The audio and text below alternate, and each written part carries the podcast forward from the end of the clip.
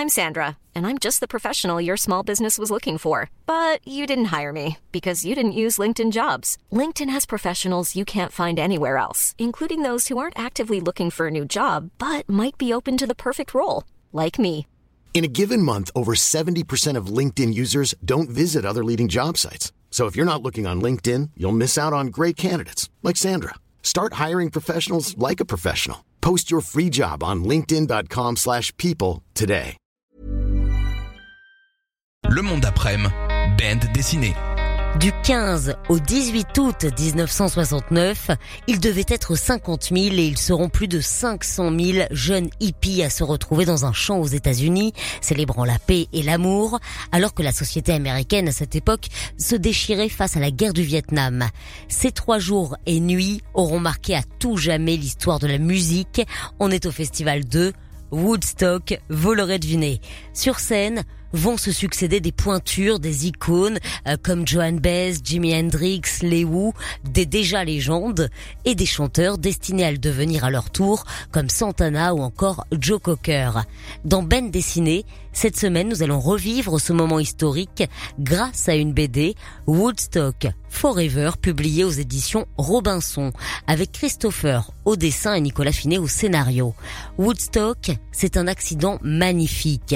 Ça c'est ce que j'ai lu une fois dans un article, et ça Nicolas Finet l'a bien compris. C'est un de ces moments historiques qui n'a pu exister que par une concordance d'événements, ce qui en a fait un moment unique. Nicolas Finet revient sur cette histoire sans en oublier le côté catastrophique. On se rappelle à la lecture de cette BD que les organisateurs étaient des amateurs, on se remémore les intempéries, le problème d'approvisionnement en eau et en nourriture, les flics complètement débordés. Pour nous en raconter l'histoire, le choix est fait de respecter une certaine chronologie. On est là dans un récit articulé comme un documentaire.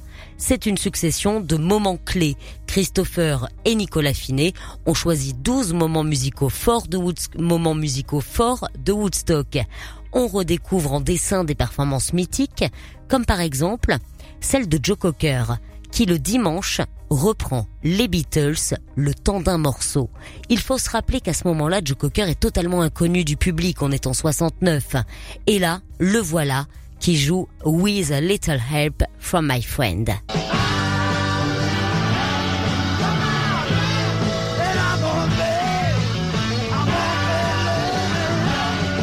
Qualité d'époque, évidemment, puisqu'on a voulu vous ressortir à ce moment de live exceptionnel dans la vie de Joe Cocker. C'est vraiment là que sa vie va basculer. La prestation est inoubliable, la foule est conquise. Si vous en avez la possibilité, essayez de la, de la trouver euh, sur Internet, comme ça vous aurez l'image qui va avec. C'est assez impressionnant. Et c'est ce genre de moment que Nicolas Finet va rappeler à notre mémoire. Le temps d'un roman graphique, Woodstock Forever. On va en parler toute cette semaine sur Rock et Folk Radio. Et puis quitte à parler de Woodstock, autant écouter la BO qui va avec. Voici Joan Baez et The Last Thing on My Mind dans sa version live depuis Woodstock. Fermez les yeux, c'est comme si on y était. It's a lesson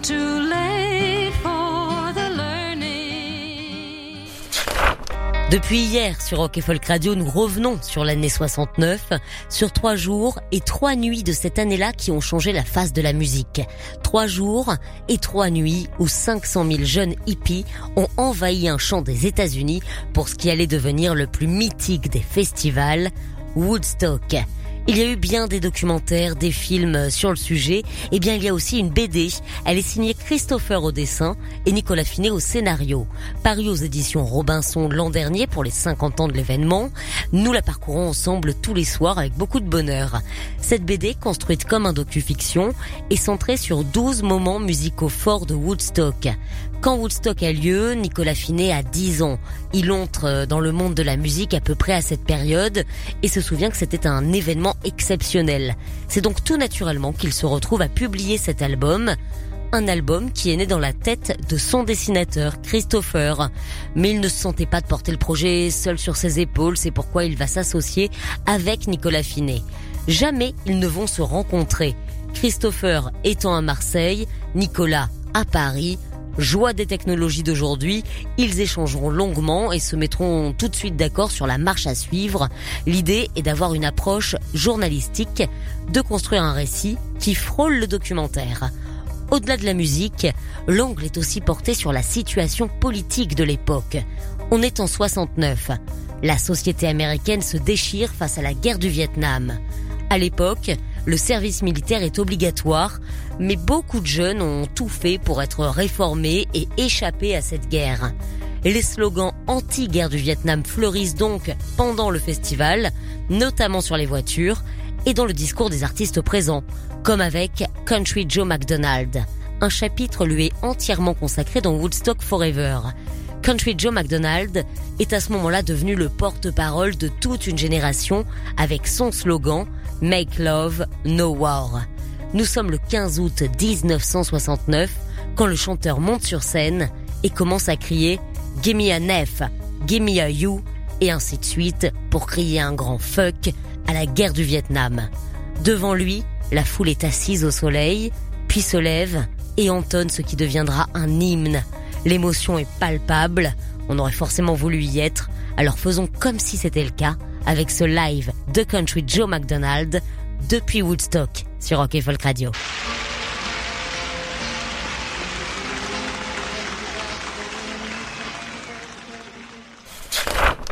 Retour sur une des prestations live les plus mythiques de l'histoire de la musique. C'était il y a 51 ans le festival de Woodstock. Dans un champ aux États-Unis à 150 km au nord de New York, nous sommes sur les terres du fermier Max Yasgur. La foule s'y presse bien plus nombreuse que prévu. Il devait être 50 000. Ils seront finalement un demi-million à assister à ce qui deviendra un marqueur culturel majeur. Sur scène vont se succéder des légendes Joan Baez, Lew, Janis Joplin, Jefferson Airplane ou encore Jimi Hendrix. C'est en BD que nous revivons ce festival mythique depuis lundi grâce à une collaboration, celle du dessinateur Christopher et de Nicolas Finet au scénario. Il présente Woodstock Forever aux éditions Robinson. L'album est paru l'an dernier, c'était à l'occasion des 50 ans de Woodstock. À eux deux, il nous offre un récit proche du documentaire, centré autour de 12 moments musicaux forts. L'approche est journalistique et chronologique. L'album s'ouvre sur la première négociation du trio d'organisateurs et le fermier Max Yasgur. Pour finir sur la prestation absolument incroyable de Jimi Hendrix.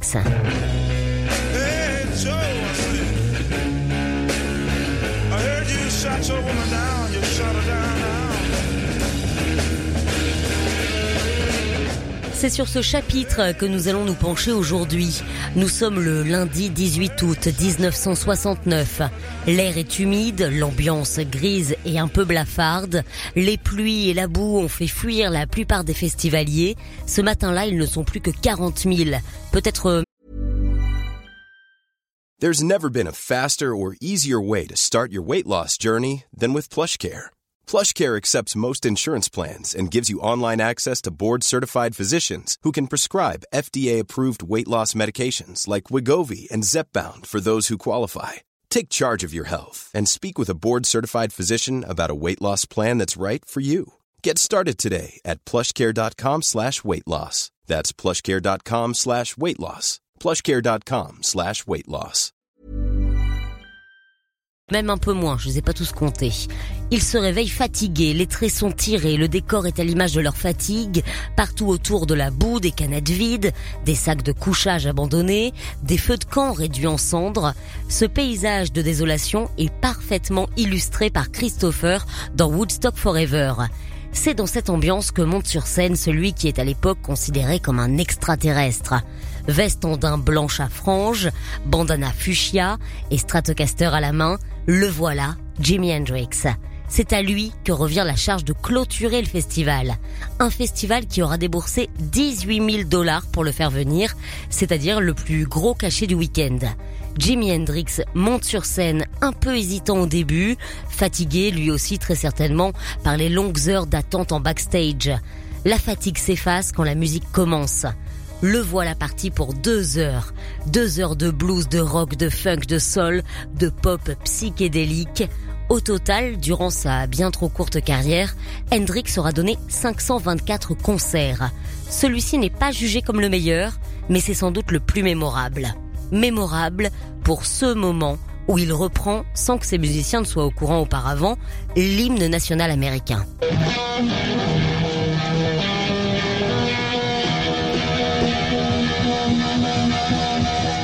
Outre ce moment sorti de nulle part, Jimi Hendrix jouera tous ses classiques, dont une version hallucinante et hallucinée de Voodoo Child.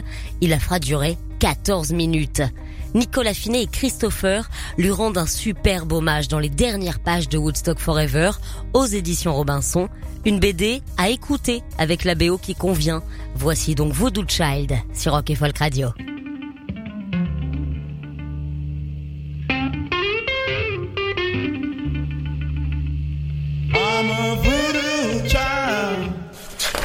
Depuis lundi, nous parcourons ensemble une BD rock, Woodstock Forever. C'est une véritable déclaration d'amour à ce festival qui changera à tout jamais l'histoire de la musique live. Christopher et Nicolas Finet collaborent brillamment et nous offrent une BD sous forme de documentaire. Ils nous font d'abord revenir sur le printemps 1969, quand quatre entrepreneurs new-yorkais louent à Max Yasgur, fermier de la vallée de l'Hudson, un peu plus de 320 hectares pour organiser du 15 au 17 août un festival de musique. Ils attendent alors près de 50 000 spectateurs août 1969. Le festival est prolongé du 15 au 18 août. Ce sont près d'un demi-million de festivaliers qui font le déplacement pour assister au concert de Jimi Hendrix, Janis Joplin, Leo, mais aussi Santana ou encore Joe Cocker. Au total, une trentaine de solistes et groupes sont présents. Un festival d'une telle densité, c'est pas forcément facile à résumer. Et Nicolas Finet, le scénariste de cette BD, déclare j'ai dû faire des choix car 32 groupes et artistes y ont joué. Il y a eu des moments de bravoure visuelle et historique ou purement musical. Certains artistes comme Joe Cocker ont atteint l'état de grâce. Résultat, il nous propose un voyage musical à travers 12 moments clés. Si l'idée de départ est de construire le récit de façon journalistique, proche du documentaire, on le disait, Nicolas Finet et Christopher ont aussi décidé d'y ajouter des personnages fictifs. C'est comme ça que l'histoire se lit, à travers la voix, les voix de narrateurs et narratrices, totalement inventées.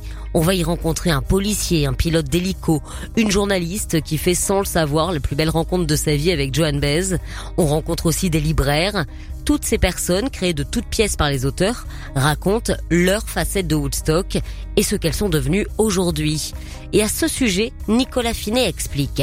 Chacun des narrateurs est un personnage fictif, mais nous les avons construits à partir de personnages ayant existé ou qui auraient tout à fait pu se trouver à Woodstock à la mi-août 69. Le résultat final est un récit d'une grande richesse historique. Les couleurs sont percutantes et parfois même un peu psychédéliques. Et vous l'avez peut-être noté depuis lundi, on a un petit peu oublié de parler d'une artiste. Une artiste majeure dans ce festival.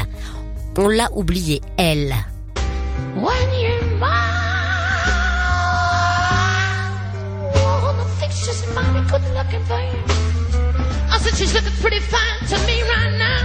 Une voix reconnaissable entre toutes, celle de Janis Joplin, la grande Janis Joplin. Cet oubli est volontaire puisque Nicolas Finet a déclaré à la suite de la sortie de Woodstock Forever, on travaille, avec Christopher encore, sur un portrait biographique de Janis Joplin. Ce portrait, je l'ai entre les mains et vous savez quoi? Eh bien nous allons recevoir Nicolas Finet. Ce sera à partir de lundi sur Rock Folk Radio. Il nous parlera toute la semaine de ce portrait biographique de la grande Janice. Tout ça nous donne forcément envie d'écouter Janice Joplin. Donc la voici sur Rock Folk Radio.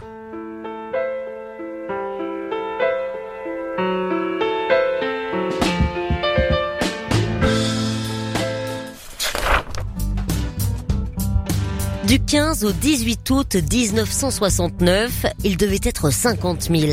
Ils seront plus de 500 000 jeunes hippies à retrouver, à se retrouver dans un champ aux États-Unis, célébrant la paix et l'amour, alors que la société américaine se déchirait face à la guerre du Vietnam. Ces trois jours et nuits auront marqué à tout jamais l'histoire de la musique. On est au festival de Woodstock, un festival qui se revit en BD grâce à une collaboration de Christopher au dessin et Nicolas Finet au scénario. Ça s'appelle Woodstock Forever et c'est sorti aux éditions Robinson. Cette BD, nous vous en parlons depuis lundi dans Band Dessiné. Vous pouvez d'ailleurs écouter les épisodes en podcast sur l'application de Rock et Folk et cette BD surtout nous vous l'enferons ce soir à condition de bien répondre aux questions qui vont suivre. Vous répondez au 07 78 80 60 82. Vous nous répondez via WhatsApp. Inutile euh, de nous appeler. Hein. On fera ensuite une sélection du gagnant. On annoncera le gagnant lundi à 18h. On va démarrer avec une première question. Lequel de ces deux artistes a clôturé le festival de Woodstock? Est-ce que c'était lui?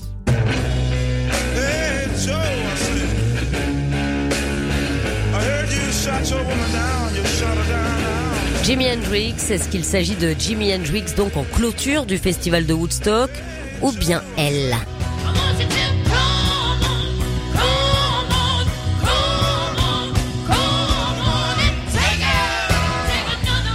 C'était un lundi un peu humide, mais l'artiste que nous cherchons a réchauffé la foule avec deux heures de live.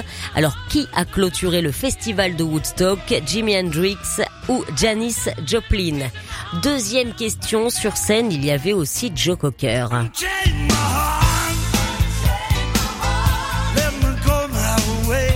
Bon, à l'époque, euh, il débutait à peine sa carrière. Hein. Cette chanson, Unchain My Heart, n'existait pas du tout. Hein. Il démarrait sa carrière et devant un public euh, qu'il découvre, il reprendra une chanson d'un autre groupe culte de l'époque. Mais lequel? Les Beatles ou les Beach Boys? Joe Cocker au festival de Woodstock a repris une chanson d'un de ces deux groupes, les Beatles ou les Beach Boys. À vous de jouer. Et on va jouer encore avec une dernière question. Alors sans musique cette fois-ci, si je vous demande qui a touché le plus gros cachet pour ce festival, vous pensez à qui? John Baez ou Jimi Hendrix? Joan Baez ou Jimi Hendrix, qui a touché le plus gros cachet? Euh, C'était un cachet de 18 000 dollars, je vais dire euros, n'importe quoi. 18 000 dollars euh, pour Joan Baez ou pour Jimi Hendrix. Vous jouez au 07 78 80 60 82. Bonne chance.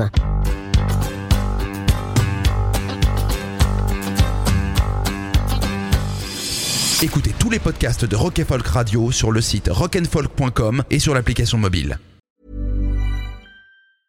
Even when we're on a budget, we still deserve nice things. Quince is a place to scoop up stunning high-end goods for 50 to 80% less than similar brands. They have buttery soft cashmere sweaters starting at $50, luxurious Italian leather bags, and so much more. Plus, Quince only works with factories that use safe, ethical, and responsible manufacturing. Get the high-end goods you'll love without the high price tag with Quince. Go to quince.com slash style for free shipping and 365-day returns.